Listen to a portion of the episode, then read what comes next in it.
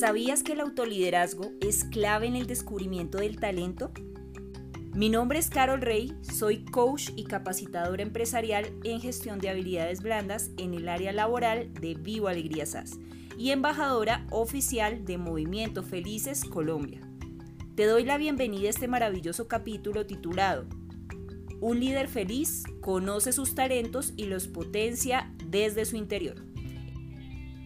Primero, error en el liderazgo.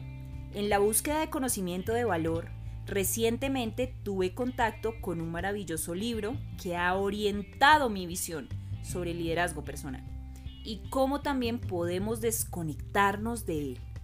Este error en el liderazgo, Daniel Javif, autor del libro Las trampas del miedo, lo denomina mentalidad fija. Y estos son algunos de sus aspectos. Primero, Continua reafirmación personal negativa. Autoritarismo. Yo soy quien sabe, tú no. Me debes hacer caso, soy quien está a cargo.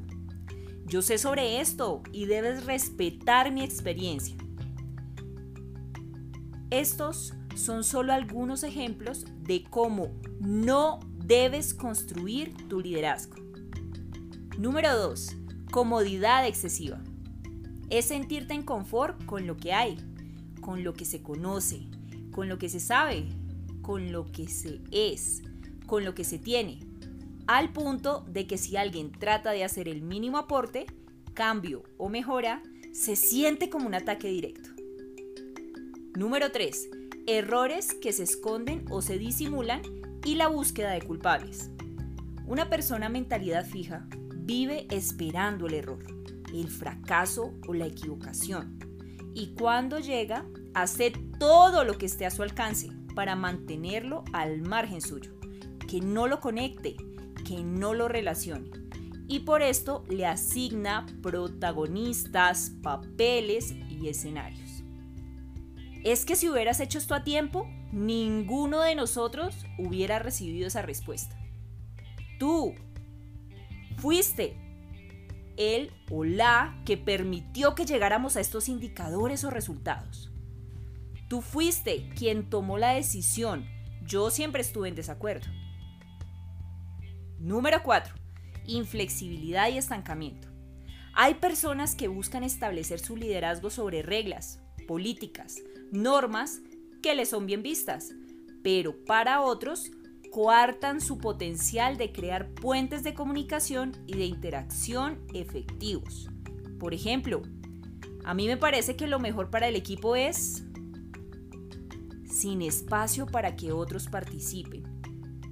Se debería hacer esto así para que la empresa se beneficie. A mí me gusta que las cosas se hagan de esta manera.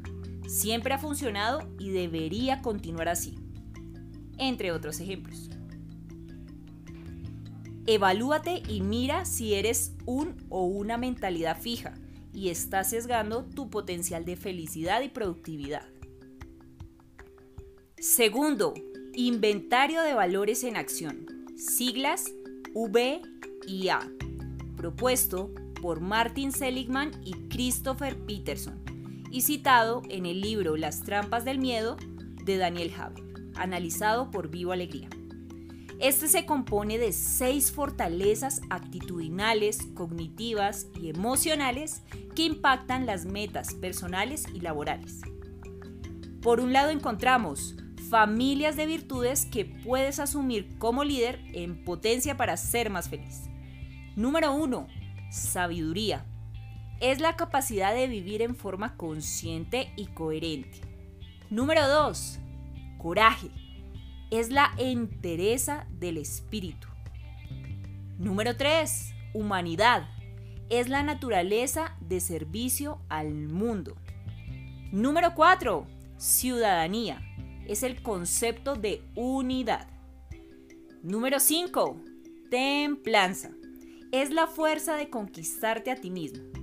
Y número 6. Trascendencia. Es ese deseo de alcanzar una mejor versión. Ahora encontramos fortalezas personales más recomendadas para proyectarte como un líder feliz según Vivo Alegría. Número 1, sabiduría, como ya lo notamos. Número 2, autocontrol. Número 3, honestidad.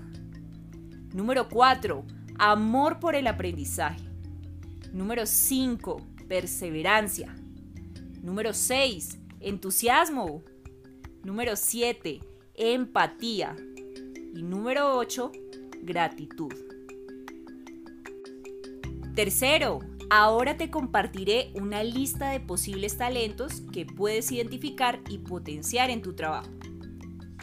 Primero, creatividad e imaginación a nivel de innovación, procesos, ideas o de cooperación. Segundo, trabajar en red, crear vínculos sólidos, mediar y unir. Tercero, ser flexible para cumplir el propósito.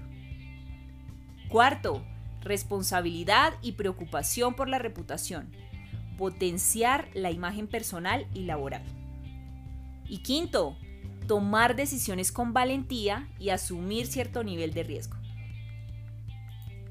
Y para saber cuál de ellos maneja un punto de conexión con tu interior, responde estas preguntas. ¿Qué es esa área o actividad en la que siempre he visto los mejores resultados? ¿Qué es eso en lo que siempre me reconocen por sobresalir? ¿Qué es aquello en lo que, cuando lo hago, me es fácil y me hace muy feliz hacerlo? ¿Qué es aquello en lo que siento que pongo una parte de mí y mejoro el mundo cuando lo hago? Y por último, ¿Es eso algo a lo que me podría dedicar o podría incluirlo en mi trabajo?